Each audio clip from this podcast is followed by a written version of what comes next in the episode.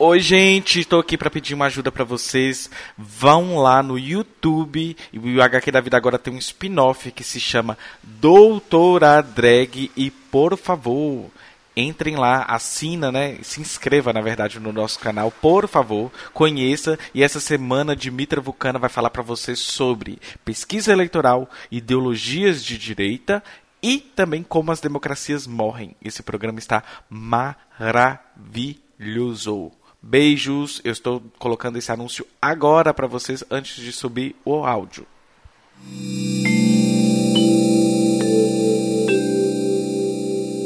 HQ da Vida. Seu podcast sem padrinhos.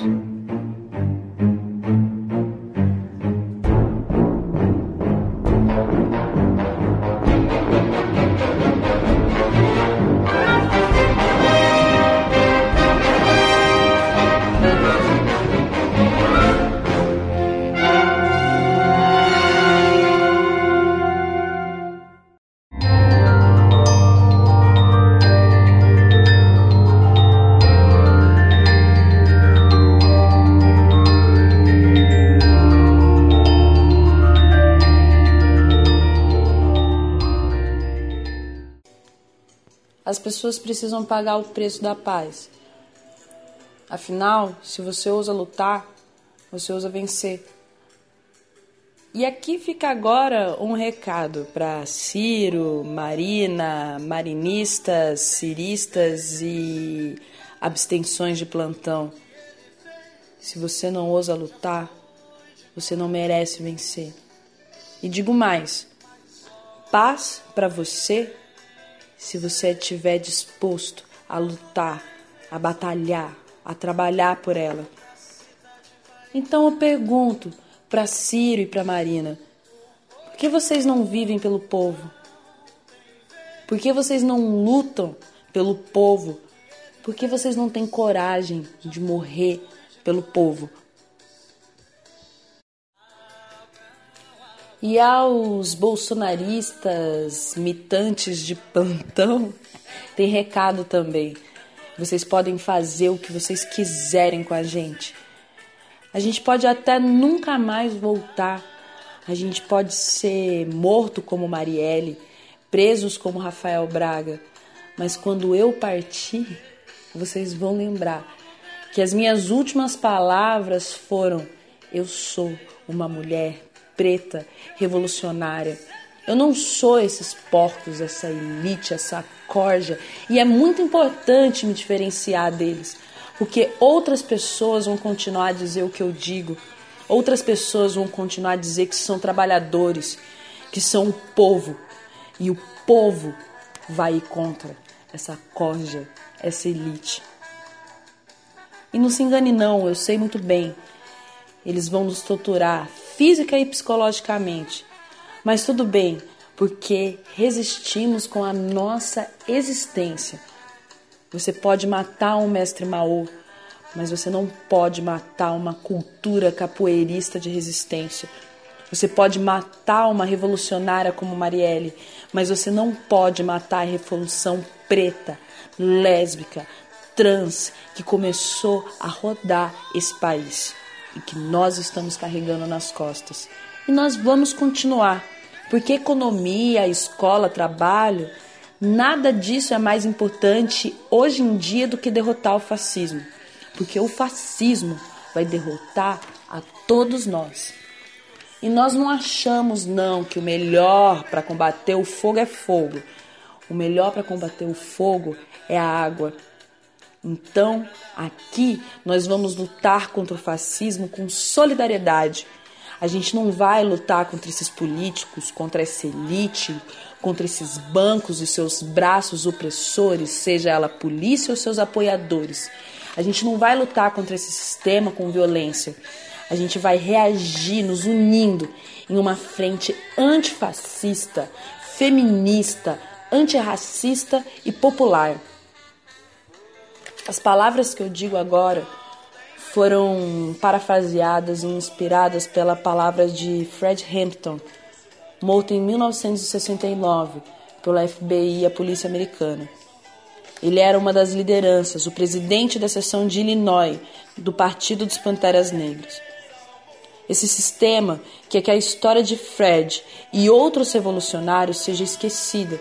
Eles querem que a gente esqueça do trabalho que eles fizeram em prol da nossa liberdade. Eles querem que a ideia de revolucionar essa sociedade fascista seja esquecida. Mas a gente não vai esquecer. Lembre-se do, dos que já foram. Lembre-se daqueles que o sistema quer que você esqueça. Lembre-se daquelas que lutaram contra esse sistema. Lembre-se de Fred, de Marielle, de Mucumbi, Maoka Tendê, Luísa Marim, Dandara, Zumbi, quilombos canudos nos araguaios. Agora ergam as suas mãos, aonde quer que vocês estejam, e digam: Eu sou uma revolucionária. Eu sou uma revolucionária. Eu sou uma revolucionária. E um mundo que a gente vive sem revolução não é um mundo que pode ser vivido com tranquilidade. Eu sou uma revolucionária.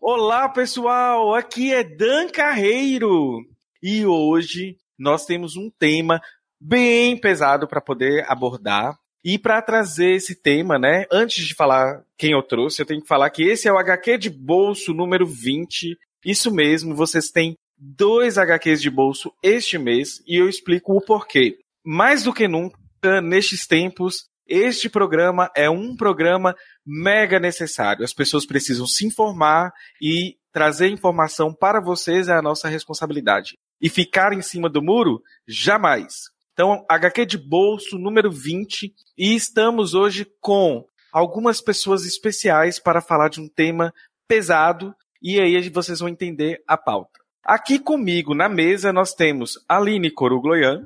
Olá, pessoas. Beatriz Santos. Olá, pessoal. Estamos aí de novo. E Maria Visconti. Oi, meninas, tudo bom? Tudo bom? Então, Maria, né? É, primeiramente, a gente precisa entender, né? Quem é você na fila do pão?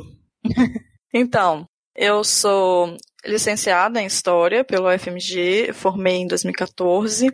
Fiz o meu mestrado em História e Culturas Políticas pela UFMG e agora eu estou no doutorado pela UFMG também em História e Culturas Políticas. Entrei esse ano.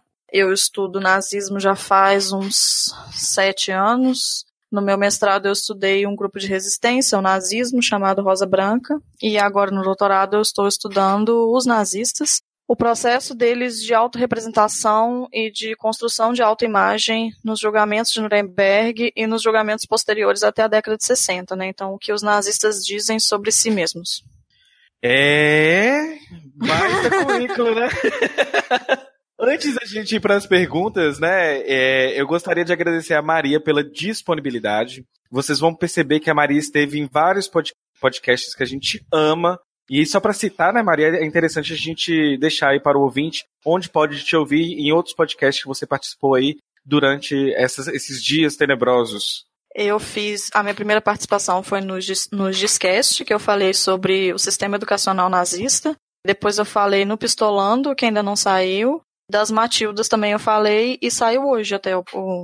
Ai, que bacana. Só para o ouvinte se localizar, né? Hoje é 18 do 10, esse episódio vai ao ar dia 25 do 10. E só para a gente continuar, esse podcast ele vai ter participação em sessões de outros podcasters. Só para vocês entenderem, vai ter Letícia Dacker, do Pistolando, Grécia Augusta, das Matildas, Rafael Chino, do lado Black, Luísa Braga, do lado Black, Cristiano Barba, do Teologia de Boteco, André Pontes, do podcast NBW, Sabrina Fernandes, que não é podcaster, mas está em todos os podcasts, que é lá do canal do YouTube Tese 11, e Geraldo, do Chutando a Escada. Então, nós vamos pegar esse bate-papo e nós vamos jogar algumas mensagens aí durante essa, essa gravação. E preparem, gente, sentem, porque o assunto é pesado, né, Maria?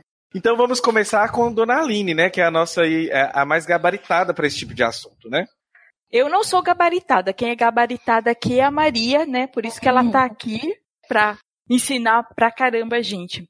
Maria, o que a gente gostaria que você falasse um pouco é sobre o contexto e a definição do, do fascismo e como ele evoluiu para o nazismo na Alemanha.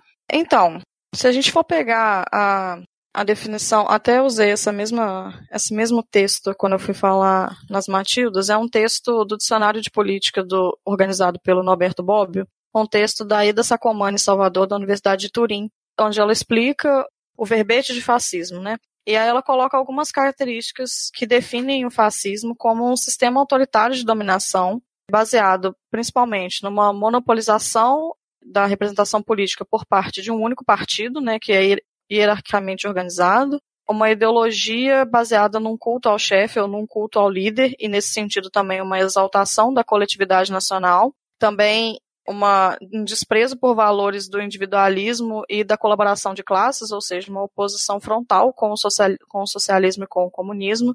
Também o fascismo é um regime que tem um objetivo de expansão imperialista, de alcançar em nome de lutas das nações, o que propõe uma mobilização das massas em torno do líder, né, numa socialização da política, que propõe também um aniquilamento das oposições mediante o uso da violência e do terror, o fascismo também utiliza de, aparelho, de um aparelho de propaganda baseado no controle das informações e dos meios de comunicação em massa, um Estado dirigido de maneira que a economia continue sempre a ser fundamentalmente de tipo privado e que tenta integrar as estruturas de controle do partido de acordo com uma lógica totalitária, ou seja, da totalidade das relações econômicas, sociais, políticas e culturais. Essa é uma definição básica do, do, do que é fascismo, só que existem teóricos que preferem utilizar, é, que defendem a utilização do fascismo apenas para o quadro específico da Itália no século XX com Mussolini, né, que foi da onde surgiu o termo. Outros teóricos tendem a utilizar esse, esse termo de fascismo como a, pensando em teorias generalizantes de outras manifestações históricas. E aí o nazismo seria como se fosse um tipo de fascismo, né? E aí até quando se, se estuda o nazismo enquanto regime político, é possível perceber muitas características do fascismo tradicional dentro do nazismo, só que o nazismo tem algumas outras particularidades, né? Quando o Hitler é, chegou no poder, em 1933, existia a República de Weimar antes, que era uma república, uma democracia que não era bem aceita pela população alemã de maneira geral. A democracia é, não era vista como, uma, como um, um regime forte o suficiente para resolver os problemas da população, contava com uma total falta de legitimidade e nenhum partido que existia até o momento era visto como um partido suficientemente bom. Então tinha o Partido Social Democrata, o Partido Democrático Alemão e o Partido de Centro dentro da coalizão de Weimar, né? para além dos partidos de esquerda. Só que a população identificava a esquerda como um movimento que levava à anarquia, à loucura, à destruição dos valores tradicionais e, e da vida, principalmente por conta da Revolução Alemã, que tinha acontecido há pouco tempo, na década de, de 1918, com a Rosa Luxemburgo. Enfim, a grande questão é que existia um sentimento nacionalista muito forte a partir da década de 30. Como eu disse, a República não contava com o apoio da população em 1929 veio a crise econômica, né, a queda da, da bolsa, e para além disso tinha a vergonha com o Tratado de Versalhes e o sentimento de derrota após a Primeira Guerra Mundial. Então, o que os alemães estavam querendo na década de 30 era que um líder viesse e solucionasse todos os problemas que estavam acontecendo na Alemanha. Fome, miséria, desemprego, enfim, essas questões que principalmente por conta da crise se agravaram e deu no que deu, né? mais ou menos isso.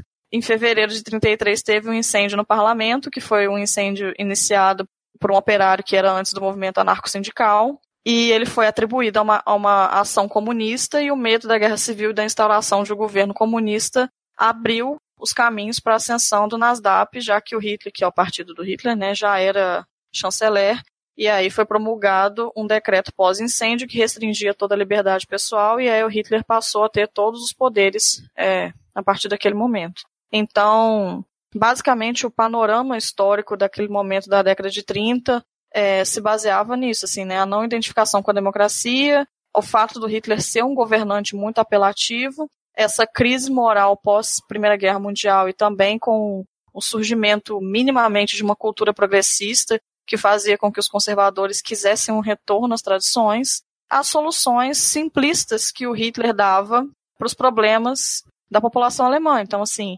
essa coisa de apelar para o nacionalismo, para o fortalecimento da economia, para maior segurança, eram slogans que aglutinavam muitas pessoas, mas que não propunham nenhuma medida prática. Então, foi meio que isso, assim, que aconteceu. E agora vocês vão ouvir a youtuber mais popcasters que vocês conhecem, Sabrina Fernandes, do Tese 11. O Brasil está vivendo um momento grave de violência política. A gente já tem visto várias ameaças, constrangimentos que ocorrem já faz alguns anos. Só que após o primeiro turno, teve um grande aumento realmente desproporcional em relação à violência política, violência política física no Brasil.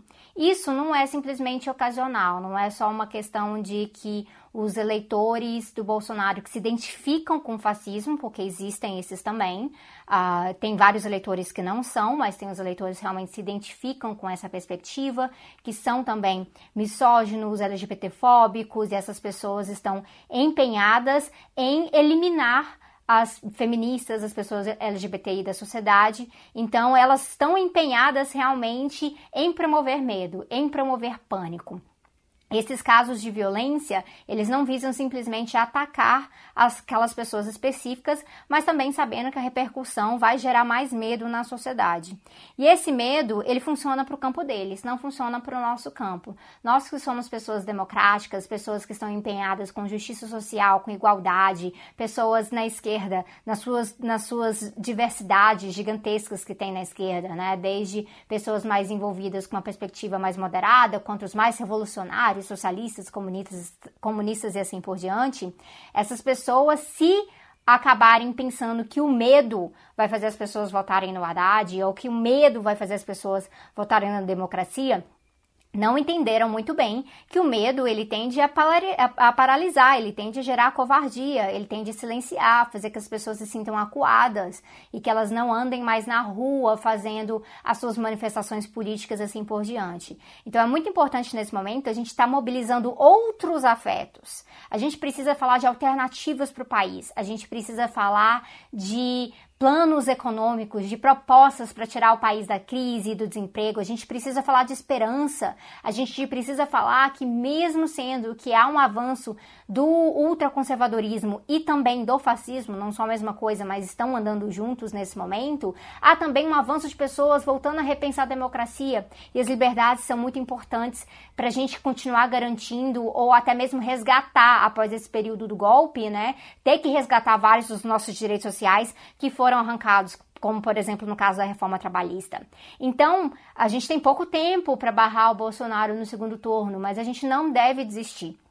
É muito importante que o diálogo seja mantido, claro, se autopreservando. Você não vai conseguir dialogar com uma pessoa extremamente raivosa, fascista, que quer a sua eliminação, e isso pode fazer muito mal. Mas tem muitos indecisos, tem muitas pessoas em cima do muro, tem pessoas que são antipetistas, mas mal compreendem porque são antipetistas. Então a gente deve se munir dos nossos argumentos mais preciosos estar dialogando com essas pessoas, tentando virar voto sim. Não é momento para desistir. E mesmo que aconteça, esse cara ganhar, também não vai ser um momento para desistir.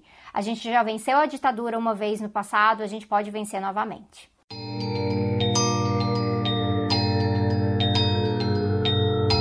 Ô Maria, é então basicamente que me dá até um suadouro. Pois é, né? Essa de resolver o que tá aí, né? Cria primeiro assim um fantasma, né, Maria? Pelo que eu percebi, uhum. existe uma, uma criação de um inimigo comum nacional é, pelo, pelo que eu percebo, o fascismo italiano também neste contexto, né? Mussolini tem também a, esse inimigo comum, a crise está ordenada, então precisa de alguém que venha para mudar o que está aí, né? Pensando nisso, a gente aqui no HQ da Vida, quem vai ouvir os outros podcasts vão, vão ver que teve uma abordagem mais focada também para como ocorreu isso dentro do, do âmbito geral, né? Sobretudo para os judeus. Eu queria entender um pouco assim como que funcionava e, é, e como foi direcionada né, esse ódio também para as sexualidades dissidentes, né? Como os homossexuais uhum. entraram aí dentro do, do, do, bolo desse inimigo comum. É, então, é, em primeiro lugar, a gente tem muito, como que eu vou falar, muito menos muito menos fonte e dados históricos acerca de outros grupos que não os judeus. Então, assim, tudo que a gente sabe, por exemplo, não só de, da, da comunidade LGBT, mas também de é, ciganos e outros outsiders, a gente tem muito pouca informação. Então, eu vou falar baseado assim no que no que a gente consegue saber. Assim, tem um livro muito bom que fala sobre sobre isso que chama Apoiando Hitler, consentimento e coerção na Alemanha nazista, que é basicamente o que eu estou usando para falar isso aqui, para as pessoas não acharem que o que eu estou falando é só a minha opinião, tá? Tem embasamento o que eu estou falando. é, não, é... começar assim, porque nesses tempos tá, estão terríveis, né? É, não, tudo, tudo que eu falo as pessoas acham que é só a minha opinião, então tem que ficar dando carteirada o tempo todo, é um saco.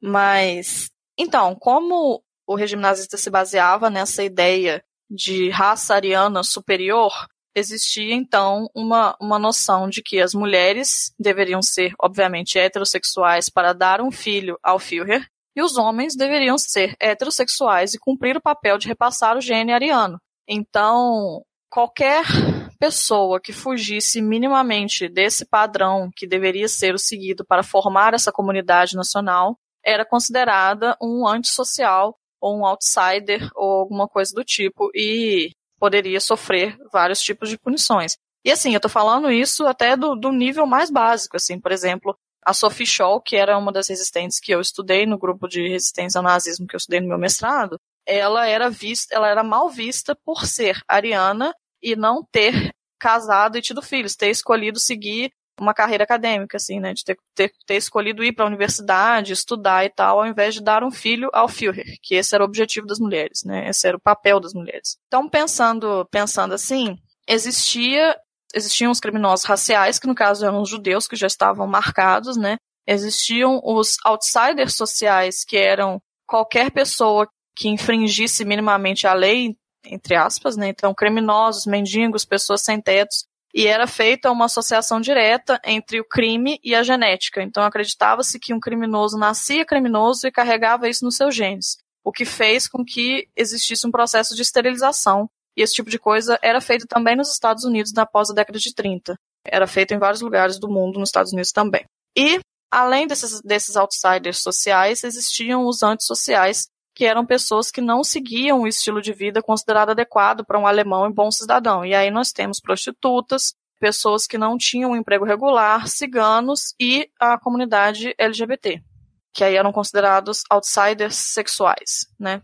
A partir de 1938, essa definição de, de antissocial ou de outsider eram todas as pessoas que, que demonstravam por meio de comportamento pernicioso, mas não criminoso, que não se adaptariam à comunidade. Ou seja, uma, uma definição muito ampla, né? Ou seja, tudo que era dissidente, então, é. nem somente a sexualidade já entraria dentro desse aí de, dessa figura, né, desse fantasma nacional, no caso. É, até é, pessoas deficientes, aleijados, com doenças mentais, né? O Hitler instaurou o, o programa T4 que exterminou mais de 70 mil pessoas porque eram consideradas improdutivas para a nação. Então, até o caso dos ciganos é, é, é, muito tenso, porque era uma minoria, muito minoria mesmo. Tinha cerca de 20 mil pessoas ciganas vivendo na Alemanha em 1933. E eles foram massivamente enviados para campos de trabalho, para experimentos raciais, para testar qual que era o background racial dessa galera,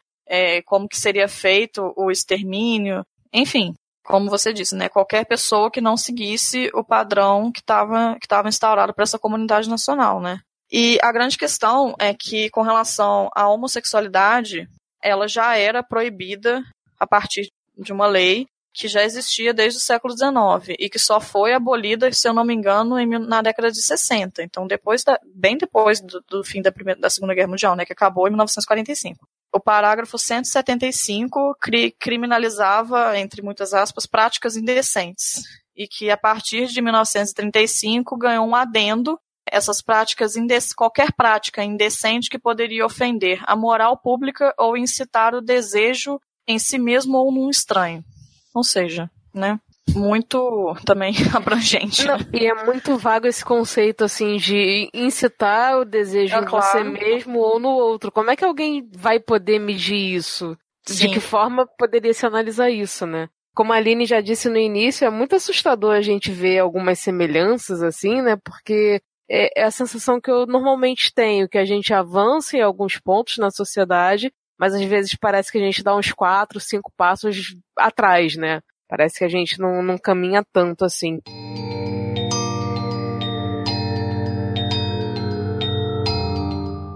Olá, eu sou a Letícia Dacker, do Pistolando, e a minha mensagem é a seguinte. Amores, qualquer que seja o resultado do segundo turno, o bicho vai pegar pra gente que não é filho da puta e não deseja mal a ninguém. As agressões já estão acontecendo, das mais leves às mais pesadas, e nós só temos a nós mesmos, porque ninguém mais vai nos ajudar. Uma amiga recentemente postou um pedido público. Alguém tem um lugar frequentado predominantemente por não bolsominions para me indicar, porque eu preciso renovar as amizades e tal. Talvez essa tenha sido uma oportunidade única de dar aquela peneirada marota nos nossos círculos sociais.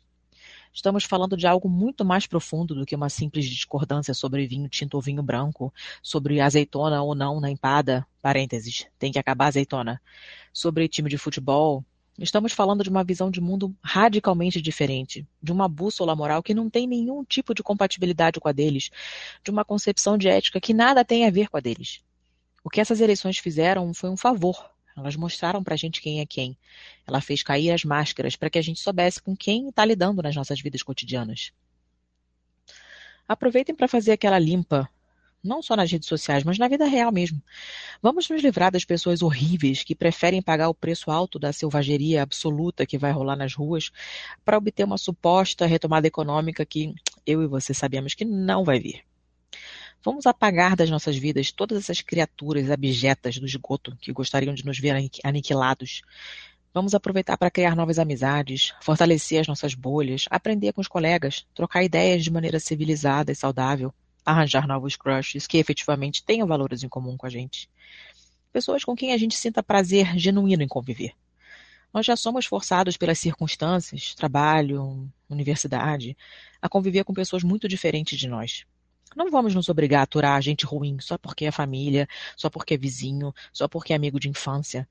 Um amigo de infância que acha que eu mereço ser estuprada porque eu sou feminista não é meu amigo, é meu torturador. Um vizinho que acha que meu irmão gay é gay por falta de porrada não é meu vizinho, é meu X9. Um primo que acredita que antigamente era melhor porque as raças não se misturavam não é família, é um bicho. Um bicho bem asqueroso, um artrópode cascudo obviamente, não um labrador fofinho. Eu não quero mais essas pessoas na minha vida. Quero conversar com quem enxerga os outros, com quem tenta entender e aceitar os diferentes, com quem pensa no bem coletivo, com quem não precisa ver ninguém mais fudido do que eles para poder se sentir bem na vida. Mandem essas pessoas solenemente a merda, nem que seja só dentro da sua cabeça e efetivamente seja só aquele bloco lindo sem explicação. Pode ser doloroso para quem é mais sensível, mas eu tenho certeza que vai valer a pena. Cerquem-se de gente boa, boa de verdade, como vocês são. Protejam-se uns aos outros e deixem que o resto se mate.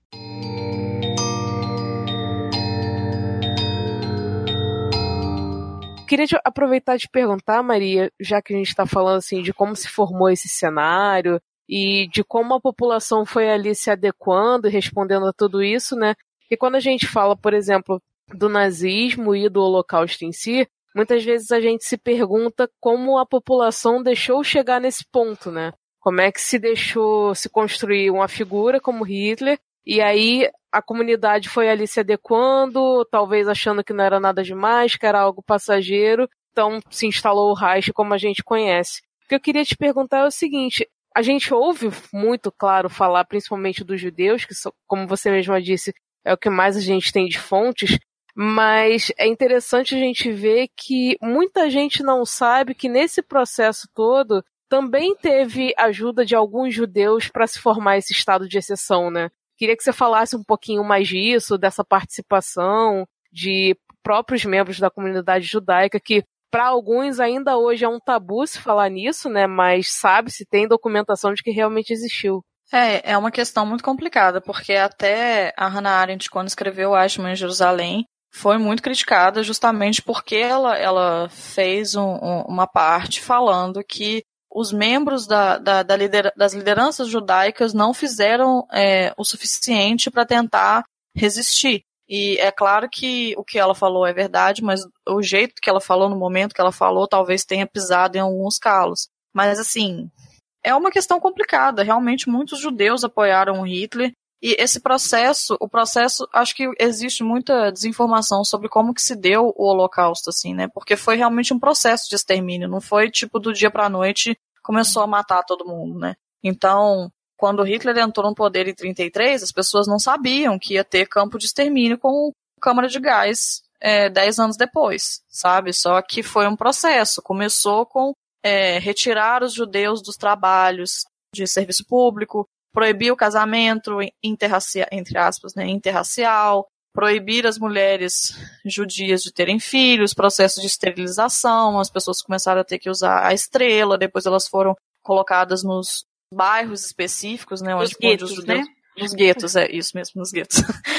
onde eles tinham que ficar lá concentrados, depois eles eram deportados até chegar no ponto do extermínio. Então, assim, foi meio que um passo dado depois do outro e quando você olha hoje, né, parece parece que eram passos lógicos assim até chegar na, na câmara de gás, sabe? Só que um passo depende do outro mesmo. Então, realmente foi um processo e até hoje ainda é muito nebuloso compreender como que se deu essa participação não só da, da comunidade judaica, mas da população alemã mesmo, de como que se deu esse entendimento de como que se deu essa, essa noção do que, que estava acontecendo, porque uma coisa é você ter, digamos assim, uma certa noção do que está acontecendo, no sentido de judeus estão sumindo. Outra coisa é você ter uma dimensão, né, do que, que está acontecendo, né, um extermínio sistemático, burocratizado, em massa, em torno de uma ideologia racial para a pureza da raça. Então, assim, é muito complicado mesmo.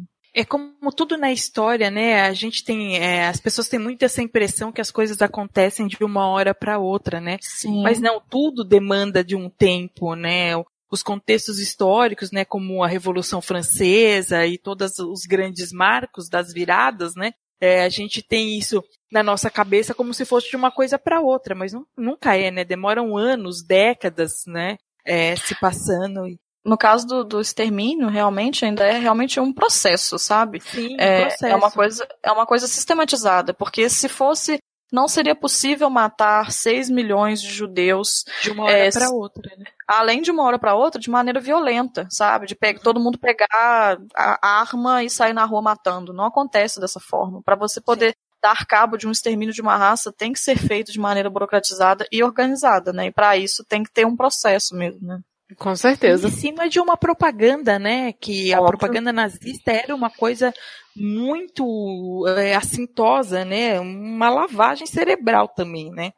Total, total. Inclusive, tem um filme que tem no YouTube que chama O Eterno Judeu, que era para ser um filme como. Ele, é, ele foi vendido, eu acho que ele é de 1941. Ele foi vendido como se fosse um documentário, ou seja, né, como se fosse uma coisa para informar as pessoas mas na verdade era um filme de propaganda em que fazia uma associação direta de judeus com ratos. O que era comum, né? Isso era recorrente na propaganda, mas no filme isso é muito, muito tenso, porque eles começam contando, tipo assim, do processo de, de migração dos ratos ao longo do mundo. Então, tipo, ah, os ratos saíram de tal lugar, foram para tal lugar, e aí eles trouxeram a praga e não sei o quê. Os judeus também saíram de tal lugar e foram para tal lugar e trouxeram desgraça e não sei o quê. Então, assim, tudo embasado numa propaganda que reforça a ideologia, né? Então, é tenso. Não, e assim, a Maria já deve ter visto, provavelmente, mas eu lembrei agora também de um outro documentário que fizeram e que também está disponível no YouTube para quem quiser ver, Triunfo da Vontade, né? Que é um filme que Sim. passa ali pelo mostra o sexto congresso do Partido Nazista e cara, dá pra gente ver o quanto aquela propaganda era eficiente. Porque você vê ali, você vai assistindo, cara, realmente é muito envolvente. Então, a gente começa, assim, entender mais ou menos como é que as pessoas iam entrando, sabe? Porque realmente o trabalho de propaganda era, era fantástico, assim.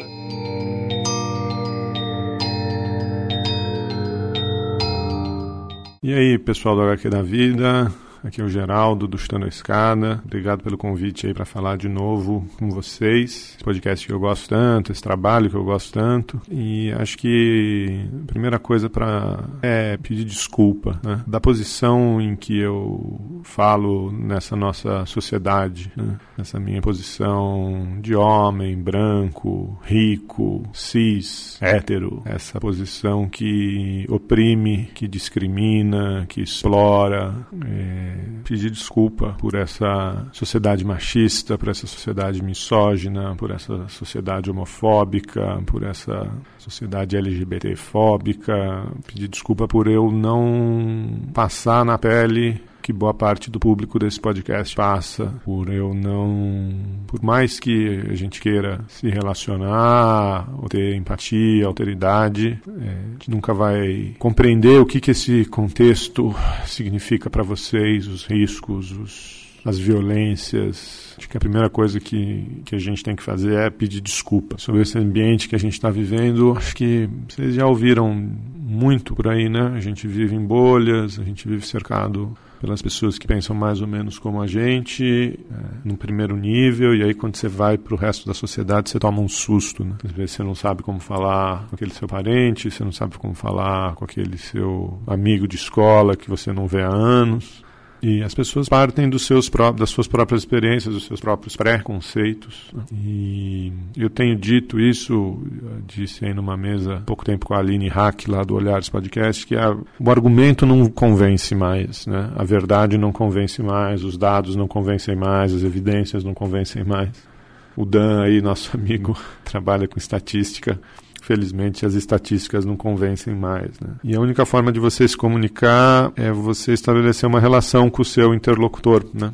É, essa relação começa com algum grau de empatia, com algum grau de identificação mútua, com algum grau de estabelecer uma conexão, né? é, seja ela pessoal, familiar, emocional. Acho que a pessoa tem que ver em você alguém é, parecido, alguém que compartilha alguma coisa. Né?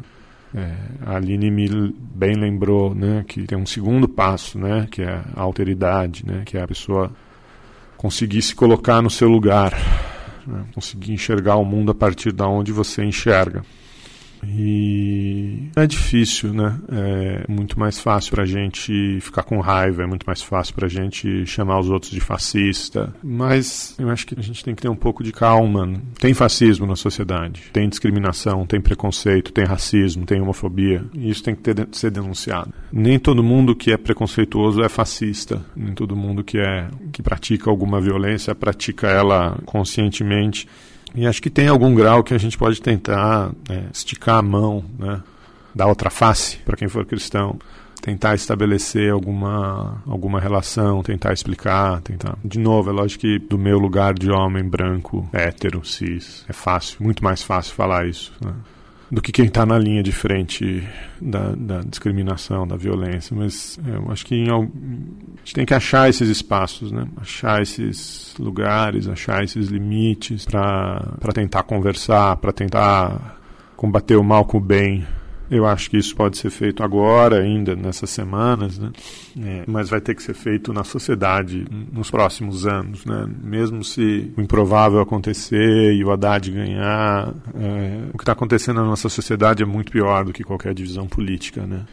Gente sendo violentada, gente sendo estuprada, gente sendo morta, só vai parar se a gente conseguir uma, uma sociedade diferente. Né? Lógico, prender os agressores, julgá-los, né? denunciá-los, mas no limite a gente precisa construir um, uma ideia de sociedade diferente, inclusiva, respeitosa, não violenta.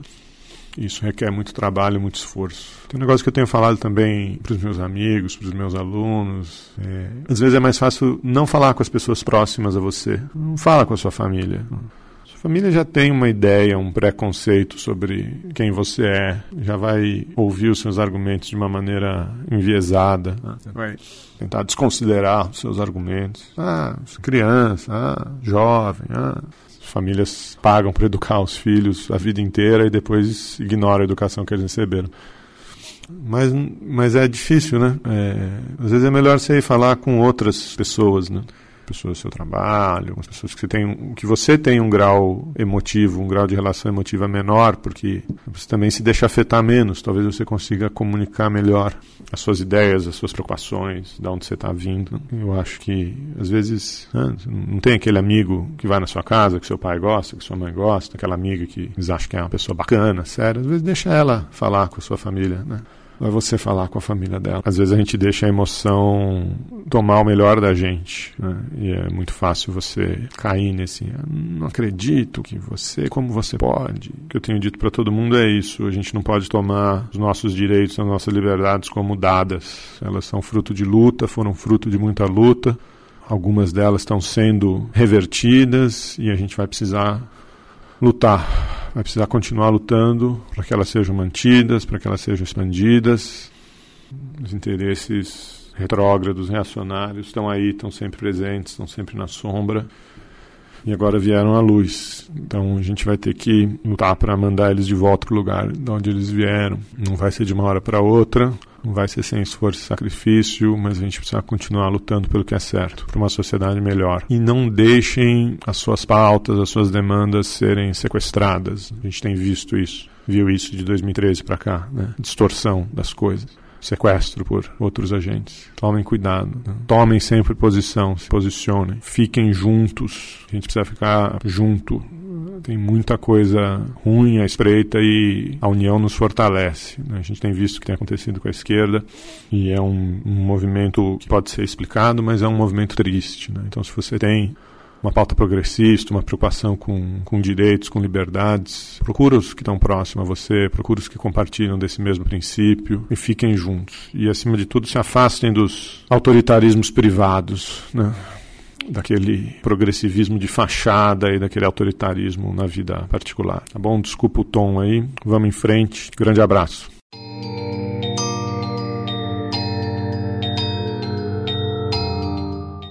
Uma coisa que, que você estava falando que eu fiquei pensando é na sistematização é, das mortes para dizimar uma população, um grupo de pessoas. O modelo que os, os, nazistas adotaram, pelo que eu entendi, é quase um modelo de escola clássica da administração, né? Que é, é como se fosse uma indústria mesmo de matança. Uhum. Eu já estive num, num campo de extermínio, inclu, inclusive.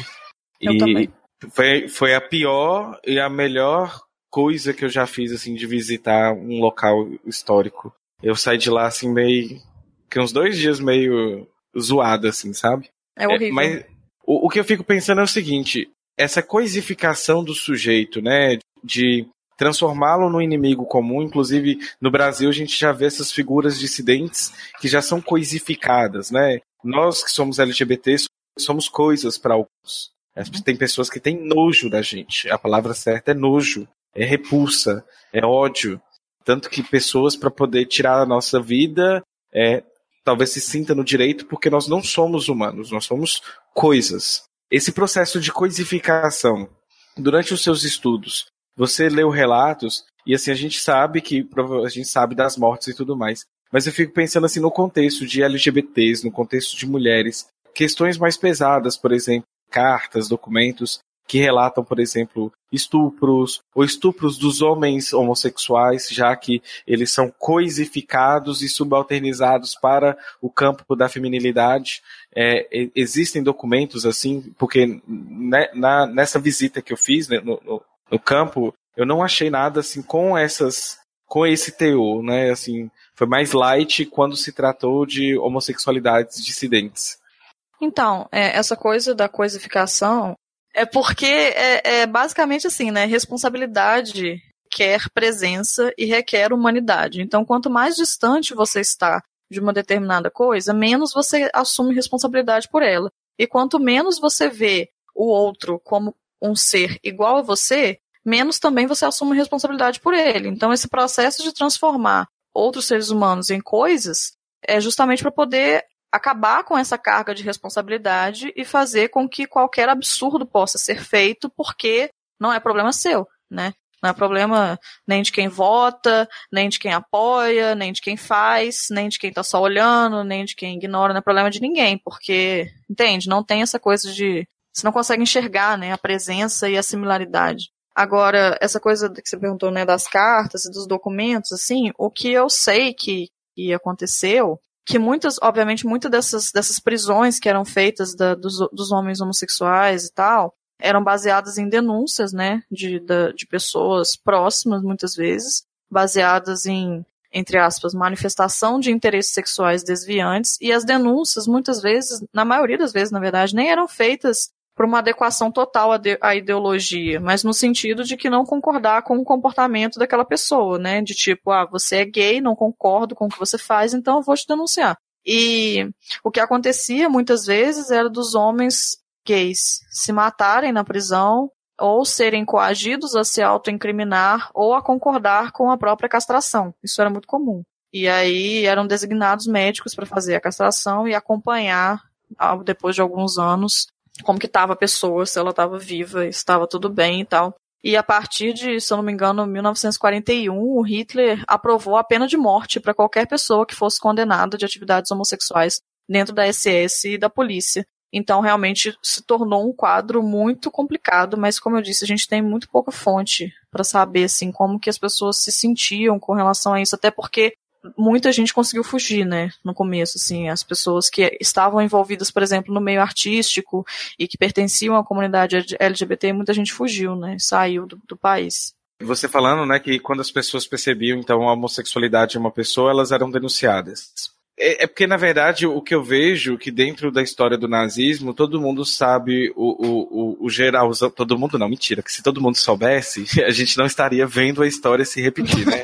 todo, mundo deve, todo mundo deveria saber. Mas, assim, quando as pessoas têm interesse, o que eu percebo é que todo mundo consegue, quando tem interesse, né? Então, vou direcionar para isso, elas têm o, o escopo geral do, do que, que é o nazismo, do que, que é o fascismo, como essas forças se operam, né? Pelo que dá para entender, é, essas figuras, elas são figuras que emergem em tempos de crise. Eu acho que é um, uma característica básica. Essas são, essas são figuras que destroem a democracia de forma autocrática, né? Mas elas entram dentro deste modelo por vias democráticas, então elas foram escolhidas por alguém, Sim. pela população e também em contextos que a própria elite acha que essa pessoa é alguém que eles vão colocar para poder é, obedecer os seus interesses e logo mais descarta essa pessoa. E eles erraram fatidicamente, tanto o rei errou com Mussolini, quanto erraram quando o, o, o Hitler enquanto chanceler. É muito curioso ver como muitas pessoas aderiram ao nazismo nos primeiros anos, assim, aderiram fortemente mesmo, foram para a juventude hitlerista, e foram para os comícios e tal. E quando começou a chegar, tipo, 38, 39, principalmente quando começou a guerra, 41, que a política começou a ficar mais pesada, a galera começou a se decepcionar, assim, e ver que, que o negócio estava meio ruim. Então, assim, é curioso isso que você falou, né? Do tipo assim, as pessoas colocam uma pessoa lá achando que ela vai servir a um determinado interesse que depois vai conseguir tirar, mas não consegue tirar. E aí, quando o regime começa a ficar muito, muito autoritário, as pessoas começam a entrar para resistência. Isso, foi, isso aconteceu muito durante o regime nazista, assim, né? Então esse grupo de resistência que eu estudei aderiu ao, ao nazismo nos primeiros anos e na década final da década de 30 começaram a discordar de alguns dogmas e entraram para resistência, assim. Nesse grupo, ele era composto mais, mais por quem, assim? Por jovens, por pessoas mais velhas? Era um grupo de resistência estudantil. Era uma mulher estudante de, de biologia, e quatro homens estudantes de medicina e um professor universitário que aderiu só num, num, num, segundo momento, escreveu um panfleto e se fudeu junto com todo mundo, coitado. Mas era resistência estudantil mesmo. É, no caso, tem uma, uma figura, é porque eu comecei a ler li, aquele livro Como as, as Democracias Morrem, inclusive não sei se você, enquanto estudiosa da, do assunto, eh, já leu e, ou recomenda esse livro, porque eu achei a linguagem é acessível, é sintetizada, dá pra gente fazer Eu comparações. Nunca li, mas, todo, mas... nunca li, mas todo mundo fala muito bem, né? É, inclusive, né, até dar um recado aqui para os ouvintes. O HQ da Vida tá com um spin-off e a gente vai abordar sobre este livro. Então, provavelmente já foi abordado quando você estiver ouvindo e já deve estar tá aí no canal. Que aí mais à frente vocês podem ver tanto no YouTube quanto no podcast chamado Doutora Drag, que é daqui do spin-off do HQ da Vida, que são os primeiros episódios. Então deixar esse recado aí logo, aproveitar e fazer o jabá, alto jabá dentro do próprio podcast, né? Gente, eu tô uhum. louca pra lançar esse canal que vai ficar muito maravilhoso, tenho certeza. Pois é, né? Fica aí a pergunta. Doutora Drag vai ter juízo para dar conta dessa rotina, né? Mas enfim, não vamos perder o foco.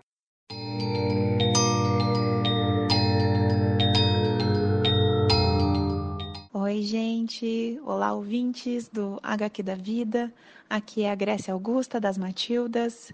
Vim a convite do Dan para poder falar sobre esse momento de treva que a gente está passando, né?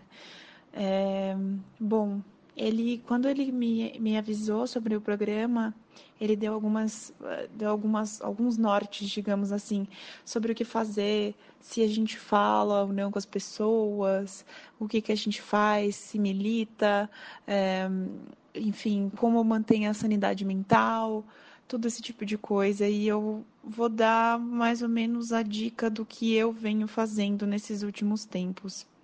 É, primeira coisa, eu acho que eu, eu, inclusive, né, como podcaster, como jornalista, uma comunicóloga e tal, eu sei que eu tenho, é necessário me posicionar. E eu acho que todo mundo deveria se posicionar, principalmente nesse momento, sabe? Que principalmente quem trabalha e quem vive de comunicação. É, eu tô pouco me fudendo, de verdade, se alguém vai ficar bravo comigo porque eu não vou votar no coiso. Então, essa é a primeira coisa que eu fiz foi usar a hashtag ele não, ele nunca, colocar nos, nas minhas redes sociais para que as pessoas que estão lá saibam que eu sou contra, é, né? Não importa, independentemente do que aconteça, eu sou contra. Sou contra mesmo porque é, eu não sou que nem a maioria que não lê proposta. Então eu vou atrás de proposta, eu sei o que está acontecendo, eu sei quem é essa pessoa, eu sei de racismo, de homofobia, de preconceito e de todas as coisas misóginas e horrorosas que essa pessoa já proferiu. Então eu não aceito, eu não quero isso, não quero uma pessoa assim como presidente, então eu preciso me posicionar. Ao mesmo tempo, é, eu também sou uma pessoa que sofre de ansiedade, tem problemas sérios de ansiedade, de depressão. Já tomei muito medicamento na minha vida. Então, o que eu faço também é eu, eu escolho a, a, a minha luta, eu escolho com quem eu vou brigar. Então, eu acho que é importante, sim, explicar para algumas pessoas, ouvir algumas pessoas e tentar entender por que, que elas estão votando no outro. Mas, ao mesmo tempo, é, você precisa saber e precisa ponderar se vale a pena você ouvir e se vale a pena você bater boca. Porque, por exemplo, com a minha mãe, ela é uma pessoa que não não não é, não é que se interessa, mas ela também também tem problema com ansiedade, então essas coisas estressam ela muito, ela tem pressão alta. E todas essas coisas fazem ela passar muito nervoso. Então eu expliquei para ela, porque todas as amigas dela vão votar no Bolsonaro, né? A coisa horrorosa. E, e eu expliquei para ela, falei, olha, eu vou te contar por que, que você não deve e, e por que, que isso fere a nossa família. Minha mãe é negra. É, por que, que isso, isso fere a nossa família, fere a, fere a mim e fere a todos os meus amigos, as pessoas que eu conheço. E expliquei por A mais B, expliquei, é, mostrei para ela, na verdade, as coisas que ela acredita e não tem nada a ver com o que esse coisa profere. Então, não tem por que votar nele. Então, esse foi um tipo de coisa que eu fiz, de escolher com quem eu vou discutir, com quem eu vou conversar. E uma outra coisa também, né, partindo nisso, né, da, da própria sanidade mental, é, tentar, tentar absorver os conteúdos importantes. Sou jornalista, então eu acompanho as coisas, não tem como, né? Ainda mais no Twitter, que é tudo tempo real. Mas o, eu acho que o mais importante agora é você saber que, por exemplo, não ler comentários é, na internet de, de Bolsominion, é, não se estressar com bots, entendeu? Porque não vale, não vale a pena, a gente só fica mal, a gente chora. A semana que teve a primeira eleição, eu fiquei muito devastada, muito triste, escutar de próprias amigas e pessoas com que eu gosto é, que são do meu convívio falarem que vão votar no coiso e votaram, e sabe? Então, assim, é, saber agora é filtrar. Essa é a palavra, filtra. Depois que você se posiciona, depois que você sabe com quem você vai é, discutir ou não, conversar ou não, filtra mesmo. É, eu acho que o mais importante agora é a gente estar tá forte pro para o que vier, entendeu? E para estar tá forte com o que vier. É, é, que nem a frase que eu sempre falo, que todo mundo já deve ter escutado ou em filme ou é, na vida real mesmo dentro do avião, que é caso algum acidente aconteça, as máscaras de oxigênio cairão, você tem que colocar primeiro para depois ajudar o outro, né? Então, o mais importante é você estar tá bem, você conseguir fazer as coisas direito, pensar direito para depois ajudar o outro, porque quando a gente não está bem, a gente não consegue ajudar ninguém. Eu acho que essa é minha dica para vocês. Então, força aí, galera. É, tempos estranhos estão por vir. A gente não sabe, está muito incerto, tá muito dá muito medo. Para quem é de minoria, pior ainda. Mas a gente tem que se unir. É o mais importante. Um beijo para vocês.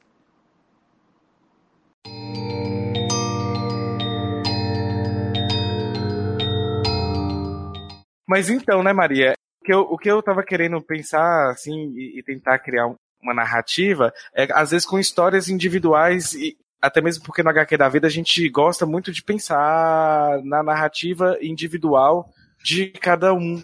E isso constrói dentro do coletivo, né? Então a gente sempre tenta cruzar histórias individuais e costurá-las com, com a ideia geral de um, de um assunto que a gente esteja abordando. Eu não sei, assim, eu fico curioso de, de saber se, assim, se já toparam com alguns documentos, por exemplo, documentos e cartas de LGBTs que sejam até, por exemplo, que trabalhavam como guarda, alguma coisa assim, também porque essas pessoas talvez tinham que fazer um teatro enorme para sobrevivência, né? É, imagino que sim, né? Tem um livro que eu não sei se aborda muito a questão da LGBT, mas eu sei que aborda a questão das mulheres, que chama As Mulheres no Nazismo, que é muito bom e fala sobre a questão do ser feminino. Inclusive, ela fala até de mulheres nazistas mesmo para falar sobre isso. Mas tem vários livros que tratam dessa questão é, de analisar o nazismo dentro de uma ideia de gênero, né? Principalmente tentando entender como que como que ele era não era machista no sentido ideológico, mas ele era machista na prática né? Como que ele era intolerante na prática com mulheres e com outras comunidades, é, como a comunidade LGBT. Mas eu, eu nunca li nada de, de nenhuma carta, de nenhuma, nenhuma pessoa é, LGBT falando sobre isso, mas eu tenho certeza que tem. Posso pesquisar e mandar para vocês. Beleza. Pode deixar que a gente já deixa aqui em aberto isso, porque eu acho interessante a gente cruzar também essas histórias pessoais com, com o escopo geral, né?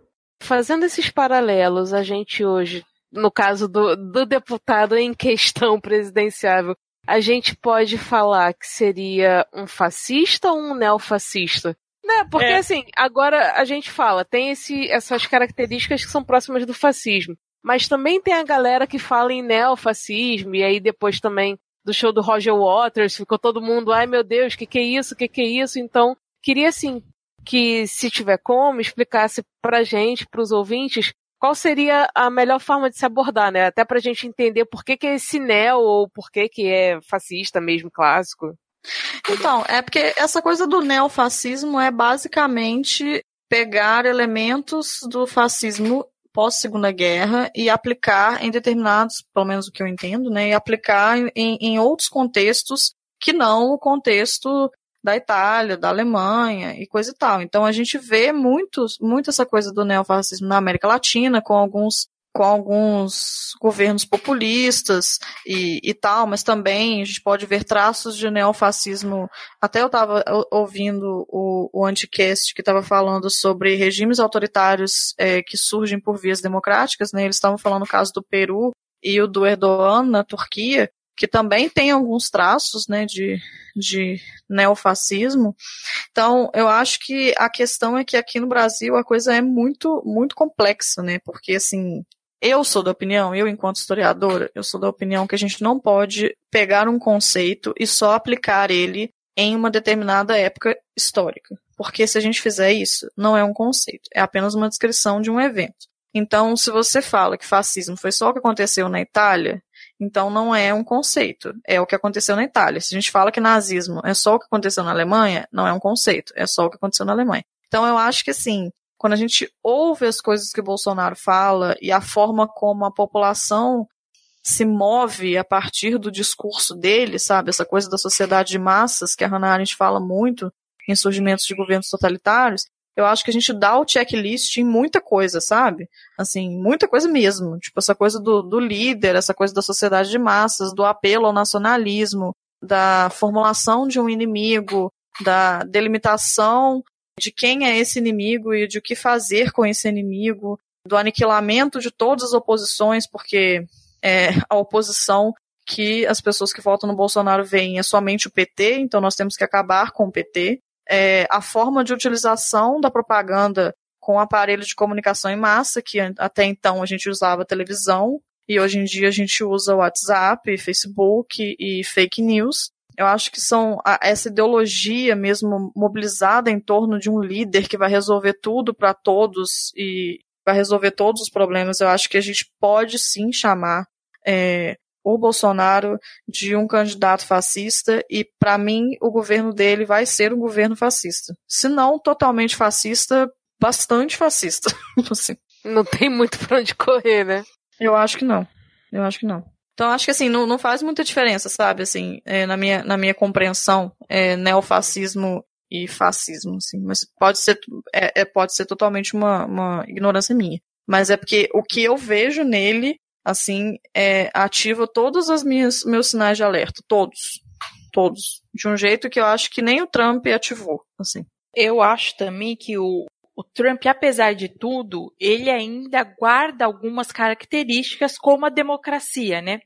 Que eu acho que também isso é um pouco do discurso da Le Pen, coisa que uhum. o Bolsonaro não tem. Então eu acho que o, o Bolsonaro ele tem um checklist, realmente como você falou, muito mais amplo que se encaixa no fascismo, e eu concordo muito com você, porque eu acho que esse não, não é um conceito para definir o que aconteceu ali com o Mussolini, né? Ele é um conceito que ele é completamente anacrônico, que a gente se viu se repetir na história inúmeras vezes, né? Uhum. E eu concordo muito, muito, muito com você, assim, porque o Trump me assustou, mas o Bolsonaro me assusta, assim, em, em quantidades industriais. É, o Trump me assustou muito na época porque eu acho que o Trump foi o primeiro pontapé para a gente ver que a gente acreditava em muitos pilares de forma inocente, sabe? A gente acreditava que a democracia estava tra trabalhando para uma sociedade mais igualitária, justa, que respeitava as diferenças, que os Estados Unidos era a época das, a, a terra das oportunidades, que os direitos sociais que foram conquistados, né, com muita dificuldade, é, iam ficar aqui, sabe, porque a gente já conquistou e tal, e o que o Trump fez foi mostrar que nada disso está seguro, sabe, os direitos sociais não estão seguros, a democracia não está trabalhando para construir uma sociedade mais justa, mais igualitária, que respeita as diferenças, os Estados Unidos não é a terra das oportunidades, e que a combinação crise econômica e onda conservadora pode aparecer novamente e uma democracia pode eleger, né, assim, para o cargo mais importante do mundo esse homem estúpido, racista, machista, homofóbico, xenofóbico e tal. Então, assim, o Trump me assustou muito pelo grau de importância dos Estados Unidos, eu acho, sabe? O Bolsonaro me assusta porque eu acho que ele é muito mais intolerante e, e ele está abrangendo muito mais gente e a gente é um país grande, mas a gente não é um país de tanta importância igual os Estados Unidos, então as coisas acontecem aqui meio que a Deus dará, sabe? Isso está acontecendo e está acontecendo. É, ninguém não, vai é. olhar para a gente com os mesmos olhos, né? Que, que está todo mundo que está todo mundo voltado para os Estados Unidos, né? E pensando na, na própria fragilidade da democracia americana. Apesar de estar todo mundo avisando, né? Que, que, que, que, que o Bolsonaro é fascista. Não, pois é, eu ia até juntar um pouquinho com isso que você disse, Aline, que é justamente, né, começou ali mais ou menos pelos Estados Unidos, né, que todo mundo acha justamente isso, não, pessoa é um país super desenvolvido, pessoas avançadas e tal, aquela imagem que se tem, né, que é ah, do sonho americano, uhum. então uma democracia tão forte como essa não não elegeria uma pessoa tão estúpida e tal. E realmente a gente vê que não e, e no Brasil, olhando tudo que está acontecendo agora, eu estava até conversando com alguns amigos, a sensação que me passa como se fosse quase uma elegia à ignorância, sabe? Parece que as pessoas encontraram na figura de, do Bolsonaro em questão aquela coisa tipo, ah, é como se fosse. E quando eu falo ignorância, gente, por favor, não entendam pessoas com, é, menos escolarizadas. Não, não querendo dizer isso. Tô querendo dizer ignorância em todos os níveis intelectuais possíveis, porque tem muito bolsominion no ensino superior. Então, mas parece assim que essas pessoas encontraram nele como se fosse uma abertura, uma, uma licença para falar todos os absurdos que elas sempre se tiram vontade de dizer em público, mas ou elas eram rechaçadas, ou alguém dava um puxão de orelha, ou então, sei lá, como eles gostam de dizer, né, com o advento do politicamente correto, parece que essas uhum. pessoas ficaram cerceadas e com a ascensão do Bolsonaro parece que abriu a porteira de tudo, sabe? é só essa minha sensação mesmo, assim, sem nenhum dado acadêmico, é, é, o que eu vejo. Parece que é um grande elogio à ignorância, tipo, ah, eu, tô, eu sei que eu tô falando besteira, eu tô falando um absurdo, mas é isso aí, ó, tem um candidato que tá concorrendo ao posto mais alto de um cargo eletivo e tá falando isso. Se ele pode falar, eu também posso falar. Por que, que eu vou ter vergonha disso?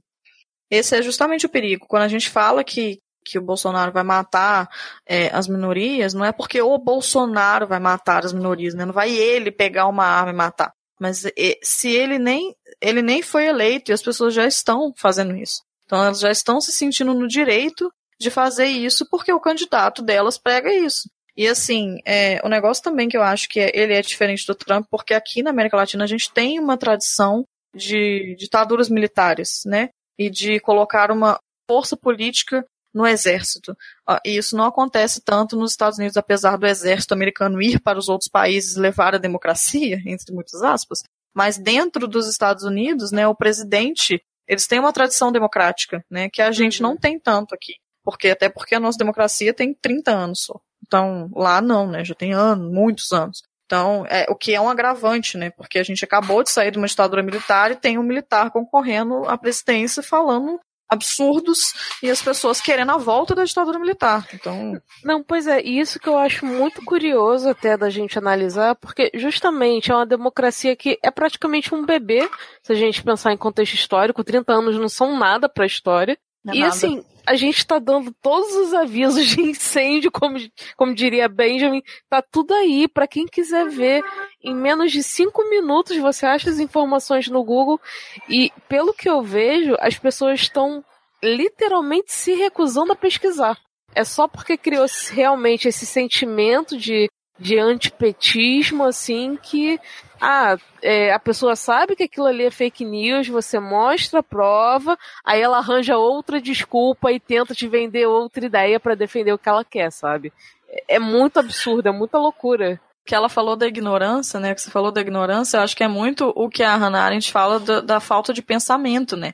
Porque o uhum. pensamento, todo mundo pensa, não, não requer nenhuma é, escolarização, um grau de nível superior, só filósofos podem pensar. Não, para ela todos podem pensar.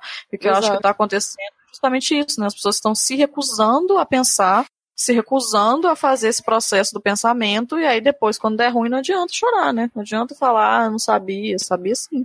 Acho que tem uma frase da Emília Viotti que sintetiza tudo que a gente está passando. Que ela diz que um povo sem sem memória é um povo sem história. Então acho que a gente está é, colhendo os frutos de não ter a nossa memória, de não ter a nossa história, de não ter se apurado realmente tudo que aconteceu no nosso país, né? Na nossa ditadura, na nossa frágil democracia, as nossas rupturas de democracia, como foi com Collor, como foi com a Dilma. Então a gente padece de uma falta de identidade histórica. E quando isso nos falta, a gente colhe exatamente o que está acontecendo. Uhum. Porque, na verdade, não é que as pessoas se recusam a pensar, as pessoas elas se recusaram a olhar para o nosso passado. Né? Não só o nosso passado, como o passado da América Latina como um todo. né, como a história mundial. Então, eu acho que tudo isso tá nos levando a esse caos, cara. E mas é porque a gente vê a história como uma coisa que aconteceu no passado, né? Exatamente. A gente não consegue fazer é, uma é associação. Como se ela não se repetisse, né? Então, é, não, é nem, não é nem se repetisse, né? Mas é como se ela não trouxesse nenhum ensinamento, não tivesse nenhuma Exato. relação com o presente, nenhuma. Exatamente. O passado está no passado, o presente está no presente, o futuro está no futuro. E isso é Sim. é problemático demais. Sim, tem muito isso e também tem uma coisa Assim, eu acho engraçado, né? Porque a minha experiência é um pouco dentro de casa também, né? A gente tem que tentar equilibrar algumas coisas. Aí, tipo assim, tem certos momentos que a pessoa pega coisas do passado para tentar argumentar e legitimar algumas coisas que acontecem hoje. Aí tem outros momentos que não, aí realmente o passado tá no passado, não faz mais sentido nenhum e não dá para dialogar. É, não dá para entender, gente, é muito complexo. As pessoas vão mudando o tipo de argumentação realmente conforme os interesses.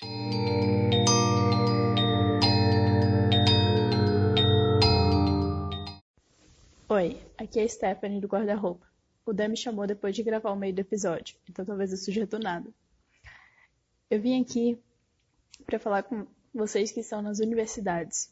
Eu sou estudante de jornalismo, eu estudo numa universidade particular e tá bem difícil ser de esquerda nesses ambientes. Mas é importante não nos deixemos calar. Não nos deixemos ameaçar, porque não está perdido e nós podemos lutar. Tomem cuidado, andem em grupos, fiquem em locais seguros, mas não se deixem calar. É importante ter voz, principalmente quando se é um comunicador. E é importante lembrar que todos os nossos direitos foram conquistados no grito e no sangue. E nós vamos resistir assim, no grito e no sangue. Mas lutem juntos. Cuidem de si, porque não podemos perder nenhuma mais. Cada vida é importante, cada grito é importante. Mantenham-se vivos e saudáveis. Mantenha sua saúde mental em pé. Deem bloco, evitem um assunto que vocês sabem que não vai adiantar. Mas é muito importante que sejamos prontos para a revolução. Porque agora, depois de tantas agressões, tantos fascistas se sentindo no direito de serem fascistas, precisamos nos rebelar. Não importa mais o resultado das eleições. Como nação, nós já perdemos muito. Mas nós vamos nos recuperar e resistir, juntos. Então estejam fortes e não se calem.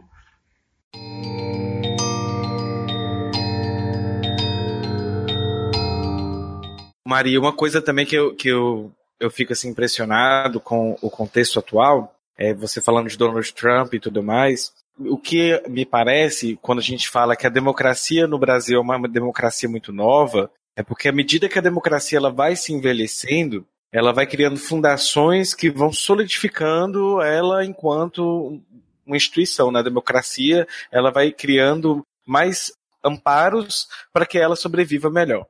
Porém, a gente já falou aqui, né, que a própria democracia é um modelo que ela mesmo é, possibilita, né, que figuras como essa, como essas, uhum. eleitas democraticamente, inclusive, temos que ressaltar isso, elas também emergem, elas também podem destruir a, a democracia, ou seja, é como se a própria democracia possibilitasse a, su, a sua autodestruição só complementando o que você está falando, eu acho que a gente pensa, eu acho que parte do problema é porque a gente pensa que só em regimes fascistas e totalitários que determinadas coisas são possíveis, porque esses regimes a gente sabe que são regimes horríveis, né, são coisas péssimas. Só que aí vem o Trump, vem o, vem o Bolsonaro, vem a FD na Alemanha. Então, tipo assim, não é difícil hoje em dia a gente achar exemplos né, da, da, da ascensão do fascismo, do conservadorismo no mundo. Mas a gente precisa lembrar que é a democracia neoliberal que está trazendo esses problemas também, sabe? A gente precisa lembrar que foi a democracia que sancionou a política de separação dos imigrantes das suas famílias nos Estados Unidos. Então a gente precisa começar a ver a democracia como parte do problema e não como a solução do problema. É lógico que agora a gente está no momento que a gente precisa né, defender a democracia, mas depois disso a gente precisa é, repensar as formas democráticas, a forma como a gente entende, a forma como a gente lida com a democracia, porque do jeito que está, ela faz parte do problema também, né? Outra coisa também que, que eu, eu achei um dado interessante quando eu estava lendo aquele livro Como as Democracias Morrem, em 1985 a gente tinha 42 democracias onde moravam 20% da população mundial. Em 2015, o número saltou para 103, com 56% da população mundial. E aí a gente falou assim, nossa, que, que, que lindo, né? E que, e que e que maravilhoso esse crescimento. Mas também, eu, eu, lendo isso, eu fiz uma correlação que é o seguinte: a gente fala que o Brasil é, é um, um, bebê democrático, né? É, é totalmente bebezinho ainda, porque é muito novo. Mas o mundo inteiro também é um bebê sim, quanto à democracia, sim. né? Então, é, é, na verdade, a gente. Assim, não sei se, eu, se o seu ouvinte vai entender o que eu quero expressar. É como se, na verdade, a gente sempre esteve mais na merda do que em, em, bons, em boas situações. Mas a gente já sabe quais são as situações melhores, mesmo que seja essa democracia burguesa que a gente tem aí, entendeu? Eu fico assim, só fazendo esses paralelos assim, que eu fico assim, nossa, o mundo não tá virando uma merda, o mundo sempre foi uma merda. É, se você pensar que o muro de Berlim caiu é, tem pouquíssimo tempo, né? Então, assim, uhum. essa, essa coisa da vitória do, do capitalismo e da democracia liberal tem pouquíssimo tempo, né? Então, você pensar de 89, que acabou de 89 para 92, que realmente foi o fim desse projeto socialista de sociedade. Então, realmente, é, o mundo está inserido num projeto democrático tem pouquíssimo tempo.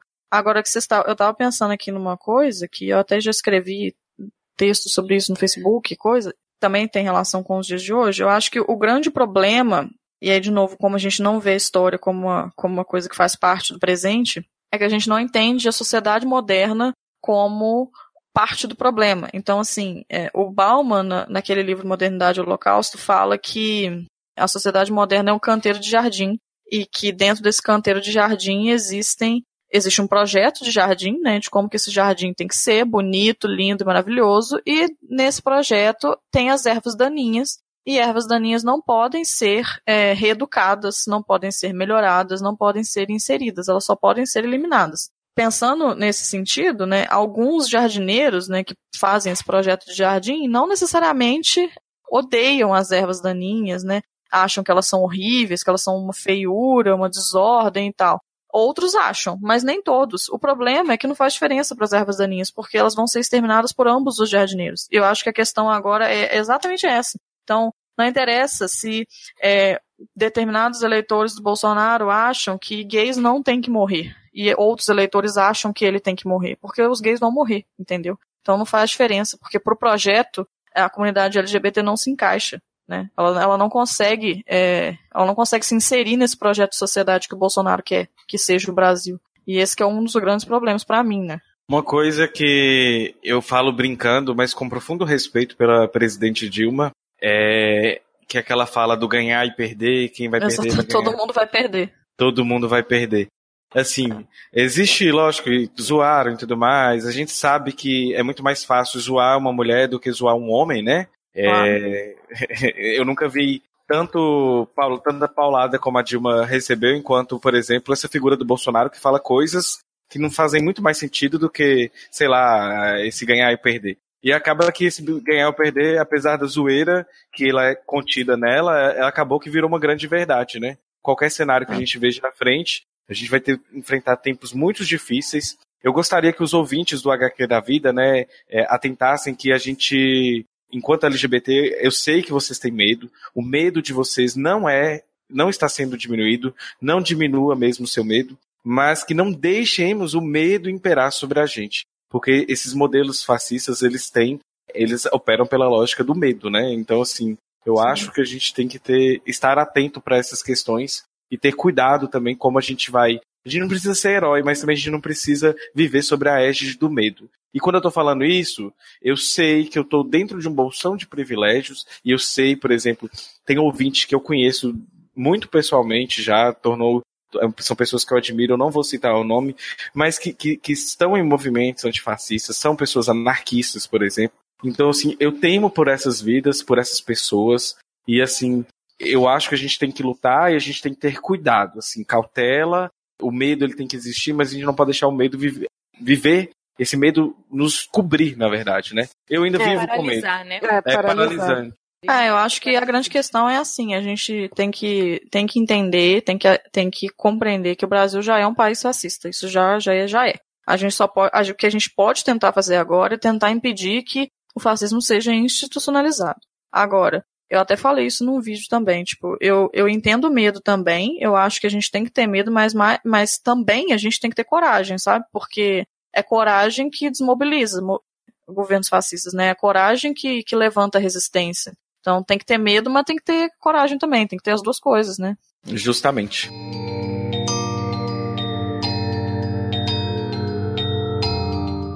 Olá, eu sou Rafael Chino, é, publicitário e faço parte do lado Black. Bom, eu queria pautar algumas coisas que eu tenho observado, é, lendo relatos, conversando ou tentando dialogar com os apoiadores do Bolsonaro. Bom, primeiramente, é, existem alguns afetos, algumas inspirações que eu vejo que talvez fujam um pouco do, do que a gente costuma ler sobre essas pessoas. Bom, uma das coisas que eu tenho visto frequentemente até surgir, as pessoas estão percebendo isso, é que essas pessoas estão frustradas por não conseguirem acompanhar seu tempo. Elas veem os direitos das pautas identitárias, elas veem essas pessoas ocupando espaço, manifestando seus corpos, demonstrando seus afetos. E essas pessoas viveram nos anos 90, onde é, isso ainda era muito criminalizado socialmente, onde isso não era tão comum. E se a gente pensar no espaço com que essas mudanças aconteceram, é, essas pessoas não conseguiram acompanhar e essas pessoas, elas têm duas opções. Ou elas acreditam que elas estão erradas e precisam mudar, ou elas acreditam que as pessoas estão erradas e tá tudo ficando muito louco e esse mundo tá totalmente perdido e é isso que acontece.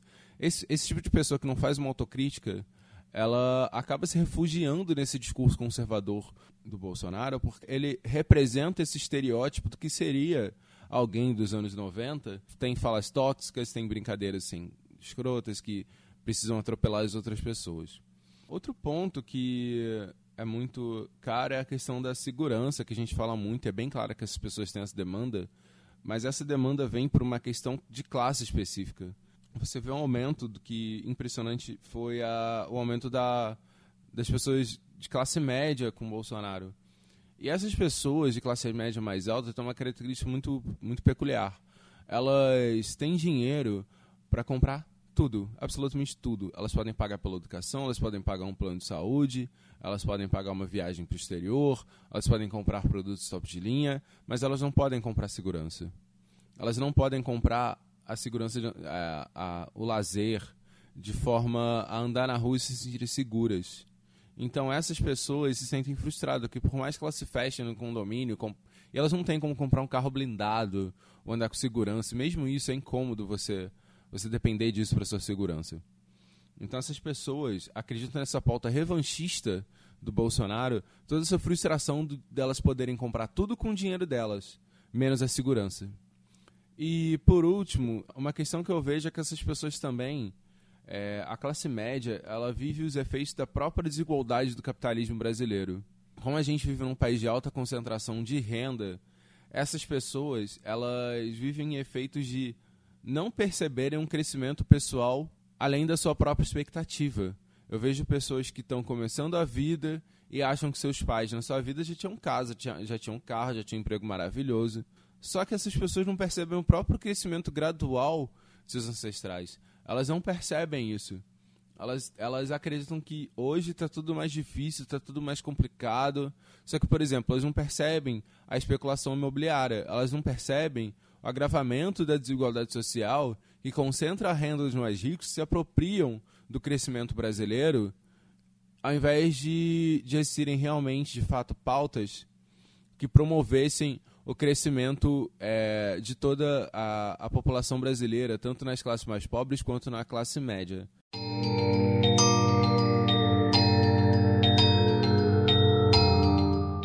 Então, eu acho que, pensando nisso que eu falei, assim, né, da, das ervas daninhas, eu acho que, por enquanto, eu não consigo vislumbrar um modelo de sociedade ou um projeto de sociedade que inclua essas ervas daninhas e que faça com que as ervas daninhas deixem de ser ervas daninhas. Então, o que a gente tem que tentar fazer é mudar a sociedade mesmo, sabe? E é, é um projeto de formiguinha e é isso que eu falei, assim, tem que ter medo, mas tem que ter coragem, porque o caminho é longo, mas a gente precisa sempre vislumbrar um mundo melhor, assim. E pensando que eu sou historiador, eu tenho sempre mesmo que pensar que o mundo vai ser melhor, porque se eu não pensar que o mundo vai ser melhor, fudeu, né?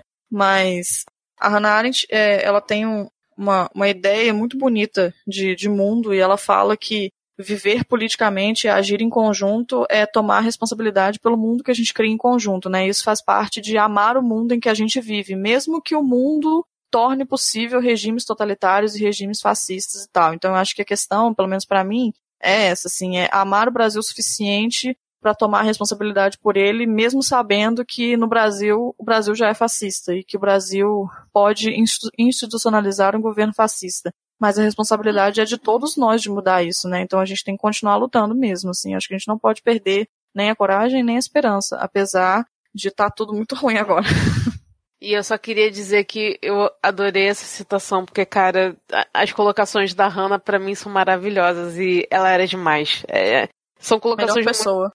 Não, melhor pessoa e colocações muito perfeitas. E, inclusive, só queria acrescentar, além de tudo isso que você falou, Maria, que eu também acho muito importante que a gente nunca normalize a banalidade do mal, cara. Porque isso acontece muito, as pessoas falam as atrocidades que falam e acham que ah, é só da boca para fora. Ah, é só brincadeirinha. Não, ninguém vai fazer isso.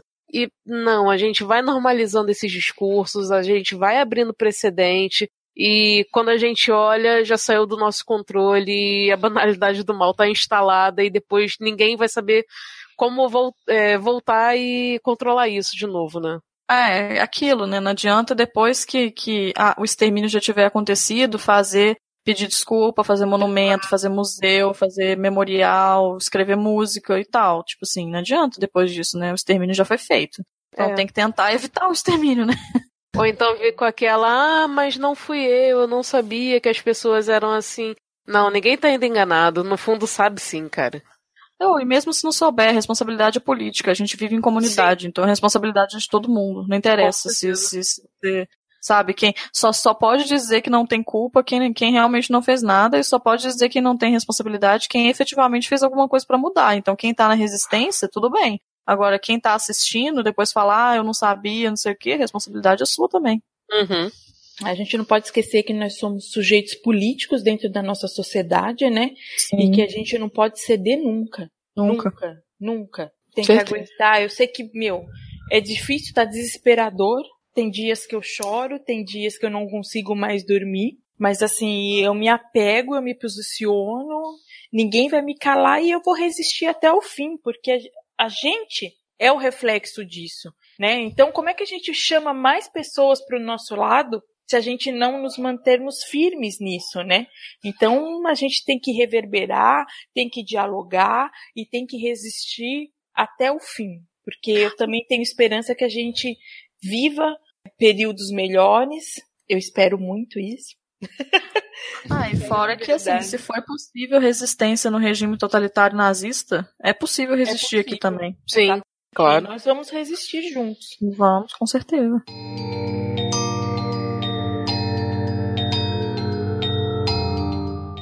Fala Dan, aqui é o André Pontes do podcast NBW. Eu tô aqui para passar um recado pro pessoal do HQ da Vida de que vai ficar tudo bem. O mundo não vai acabar, pessoal. Sim, é difícil acreditar, mas é real. O mundo não vai acabar depois das eleições do segundo turno.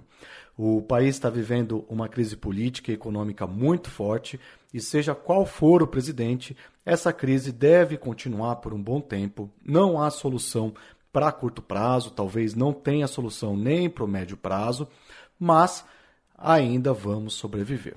Saindo dessa parte econômica e política, o que está assustando a gente é essa onda de violência que está acontecendo com o discurso de ódio propagado pela turma do Bolsonaro. Eu tenho aqui então algumas dicas para dar sobre isso para vocês. Vamos lá. Vamos, antes de mais nada, olhar para o lado positivo que esse discurso de ódio trouxe para o país. Por conta do discurso de ódio, tivemos pela primeira vez na nossa história uma manifestação, e aqui eu estou falando das manifestações do Ele Não, organizada por mulheres e que atingiu o país inteiro. Elas mostraram ali que podemos fazer sim do limão uma deliciosa limonada. Esse ódio uniu as mulheres e fizeram elas se mobilizarem por todo o país e saírem às ruas. Foi lindo demais o que aconteceu. E não podemos parar por aqui. Uma manifestação não muda uma eleição, mas pode mudar uma história. Lembre-se do movimento das sufragistas. Quantos anos de luta e manifestações, quantas mortes, etc., elas precisaram ter para conseguirem atingir o objetivo delas? Conseguiram no final. Pois é, leva tempo, pessoal. O que eu estou querendo dizer aqui é que não podemos baixar a nossa guarda, baixar a nossa cabeça e aceitar o fascismo, aceitar a perseguição. Temos que lutar, temos que resistir. Não podemos deixar que o medo sequestre a nossa vida, que o pavor paralise a gente. Temos que sorrir, brincar com as nossas crianças, com os nossos pets. Temos que sair para tomar um café com os nossos amigos, ligar para os nossos amigos, respirar fundo, pensar no que vamos fazer no próximo feriado, ler um bom livro, sorrir. A primeira vitória do opressor é roubar a nossa alegria. A resistência começa aqui. Ela começa no sorriso. Começa quando afastamos o medo e não nos permitimos ter a nossa vida sequestrada.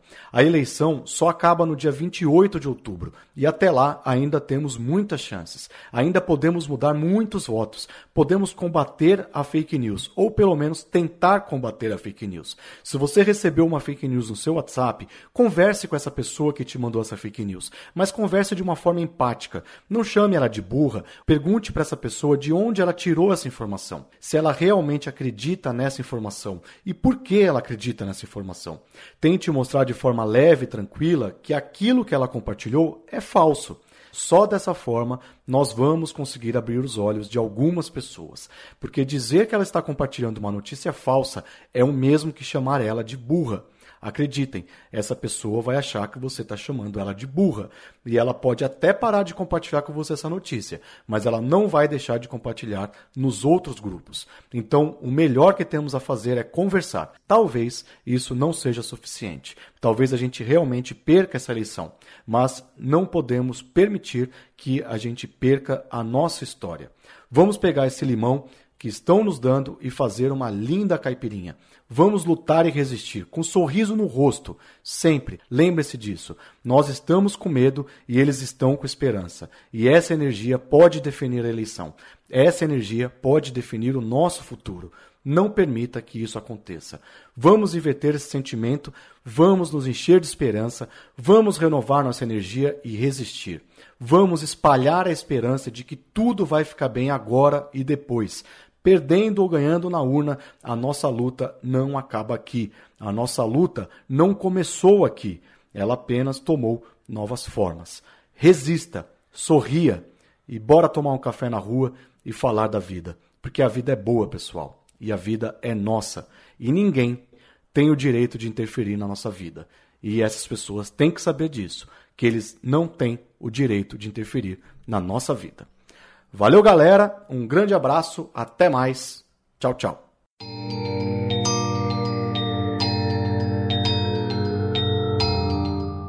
Então, né, gente, não, apesar do tema ter sido pesado, a gente, que a gente não desista, que a gente seja força, que a gente seja, né, eu, eu, eu fico lembrando, né, que a gente seja Marielles também, né? Então a gente já tem aí os casos que a gente já conhece e que a gente não esqueça porque a memória curta causa esses tipos de problemas. Já são sintomas de um mal maior. É, Maria, então, muito obrigado. Assim, eu agradeço de montão pela disponibilidade, pela disponibilidade pela podosfera inteira. Eu queria agradecer em nome de todos os podcasters. A Grécia e a Letícia, inclusive, mandaram um beijo para você quando eu falei que ia entrar na gravação.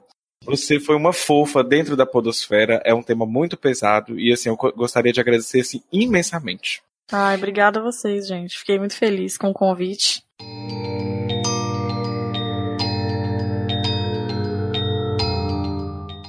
Saudações, classe trabalhadora, operária e camponesa, meninos e meninas e os que não se identificam com nenhum dos dois gêneros também. Aqui quem está falando é Cristiano Machado, o host lá do teologiadeboteco.com.br. Acesse lá, por favor, faça essa moralzinha pro tio aqui. Mas conversando com o Dan, ele pediu para a gente mandar um áudio sobre alguns assuntos relacionados a esse contexto tão problemático que a gente está vivendo no Brasil, né? E eu resolvi falar sobre um determinado tema que me parece muito oportuno. Algumas pessoas sentem um pouco de receio de manifestar suas indignações contra determinados candidatos, a saber, contra o fascínora de Jair Messias Bolsonaro, com medo de se igualar a ele, falando: ah, não, mas se a gente agredir ele, ou se a gente agredir os, os, os caras que vão votar nele, é, nós estamos nos tornando os fascistas. Meu amigo, minha amiga, eu vou te falar uma coisa. Sentir raiva de um fascínora não é ser fascista. Aliás, é muito oposto ao ser fascista. O fascismo se dá numa construção discursiva que se utiliza do preconceito e do medo de pessoas inocentes, inocentes no sentido bem, é, é, como é que eu vou dizer, pessoas burras, vai. Se utiliza do medo e do preconceito de pessoas burras como estratégia política para o aniquilamento de determinados grupos. Foi assim na Alemanha nazista o medo que os alemães tinham uh, dos judeus, o preconceito que os alemães tinham dos judeus, deu força para o surgimento e para e o estabelecimento uh, do pensamento nazista naquele momento. E o movimento nazista se utilizou exatamente disso como estratégia política para o aniquilamento desse grupo. Bom, 6 milhões de mais de 6 milhões de judeus, sem encontrar anarquistas, comunistas, homossexuais, é, testemunhas de Jeová e outros dissidentes do partido. Então, meu amigo e minha amiga, quando você vê o discurso de Jair Messias Bolsonaro e seus escroques, seus asseclas, uh, falando que determinado grupo tem que ser tratado desse ou daquele jeito, quando você vê o discurso dele uh, fomentando e, e validando o preconceito uh, de pessoas comuns, dando margem para que essas pessoas vão agredir homossexuais, uh, LGBTs de modo geral, agredir negros, agredir refugiados, agredir mulheres, agredir pessoas que pensam a política de maneira diferente, né? agredir petistas, pessoal do PSOL, seja lá quem for. Esse cara que faz isso está se utilizando uma estratégia não idêntica, mas muito parecida com a utilizada pelos nazistas. A diferença entre o nazismo alemão e o, e o fascismo BR é que na Alemanha o nazismo era bem mais sofisticado. Aqui no Brasil, de 2018, ele se baseia pura e simplesmente em bravatas e memes. É vergonhoso saber que uma criatura como Jair Messias Bolsonaro que não fez nada nesses últimos 30 anos enquanto homem público, apenas colocou seus filhos, sua ex-mulher, seu irmão para ganhar dinheiro é, também mamando na teta do Estado, conseguiu se colocar como primeiro nas pesquisas é, para o pleito eleitoral para presidente, baseado pura e simplesmente em bravata e memes. E mais grave do que isso, que ele está fomentando esse discurso fascistoide no nosso país. Então, se você tiver com receio de dizer eu detesto, eu odeio esses caras, fique tranquilo, você não está sendo fascista, não.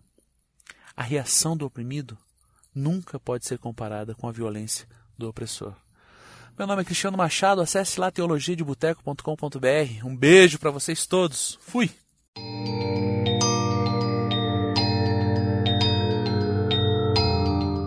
Então, ouvinte, caso você que ouviu este programa queira aí nos mandar um feedback, olha, se você estiver ouvindo um latido, você vai ouvir esse latido, porque a gente está aqui há 10 minutos esperando e tentando cortar na edição. Então, por favor, você já conhece o Luke, Le é, Leia, Lili, são os cachorros da vizinha. Então vamos lá. Se você quiser nos ajudar e mandar um feedback, você entra, manda um e-mail para a gente no hqdavida.gmail.com. Vocês podem participar do nosso grupo, que é a Banca do HQ. Vocês podem seguir a gente no Facebook, no Twitter, no Instagram, que é HQ da Vida, no SoundCloud também. Aproveita e segue a gente lá no SoundCloud.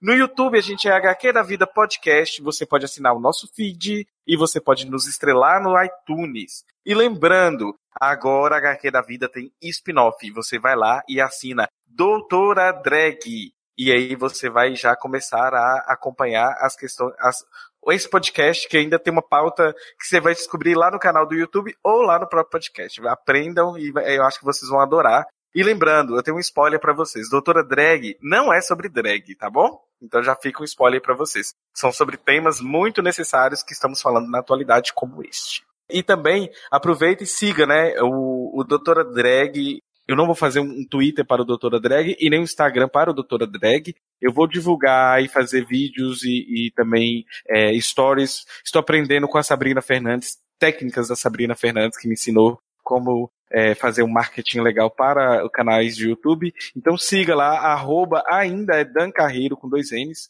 tanto no Instagram quanto lá no Twitter. Talvez a gente vai mudar, a gente ainda está pensando em que a gente vai fazer. A gente só salvou as arrobas para futuro uso, ok? Então sigam lá Dan Carreiro com dois N's e aí vocês podem acompanhar. Lembrando que nós aqui do HQ da Vida temos o Padrim, que é www.padrim.com.br. Lembrando que também é quando a gente atingir a meta 1, que é de mil reais, a gente vai sortear um livro por mês para vocês. E lembrando também que a nossa promessa, que era a meta 2, era abrir o spin-off. Então, nós já dobramos a metas. Por favor, nos ajude, ok? Então é isso, padrim.com.br barra HQ da Vida. Mulheres Podcasters é uma ação de iniciativa do programa Ponto G, desenvolvida para divulgar o trabalho de mulheres na mídia podcast e mostrar para todo ouvinte que sempre existiram mulheres na comunidade de podcasts do Brasil. O HQ da Vida apoia essa iniciativa. Apoie você também, compartilhe este programa com a hashtag Mulheres Podcasters e nos ajude a promover a igualdade de gênero dentro da nossa podosfera. Lembrando, Só... né, que Mulheres Podcasts aí é feita pela grande amiga nossa, Ira Croft, né, Bia? Isso, Dan. E só aproveitando, puxar um pouquinho pro jabá lá da gente do Ponto G também, que eu faço parte, que essa semana, ouvinte, saiu um programa especial que a gente intitulou Sementes de Marielle, que foram as representantes eleitas agora nesse pleito para as câmaras federais e estaduais do Brasil inteiro e tem várias sementinhas lá de Marielle que agora vão encontrar esse plenário conservador pra caramba, mas com certeza vão lutar muito pela gente aí nos próximos quatro anos. Olha que bacana, eu já ouvi esse programa, tá maravilhoso. Tem a Luísa Braga, tem as minas do Ideias Negras, não é este? Isso, a Karine do Ideias Negras, tá maravilhoso. Ela e a Luísa arrasaram, quebraram tudo e tá lindo demais. E só para não estender, eu acho que você arrasou como host, tá? Ah, obrigada! a vergonha Adorei. em pessoa. Fica a dica, é bom que quando eu precisar tirar férias já tem uh, as hosts substitutas aí também. Enfim, né, naquele tchau podcastal em 3, 2, 1, vamos lá? 1, 2, 3, tchau, tchau! Tchau, tchau!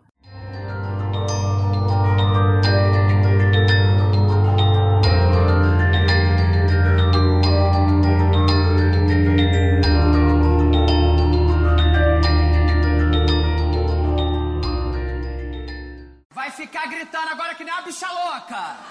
Todo mundo já entendeu que seu personagem é viado. Vai começar o dia já nessa discussão, é? Implicando? É, só eu que não valho nada, porque eu sou administrador. Não, totalmente terra, deslocado. Terra de liberal Ai, amigo, você quase não é gente, né? Olha, Sou gente porque é viado. Por pouco eu não estreiei aquela capa da época, né? Gays de direita. Ai, Deus Nossa. me livre.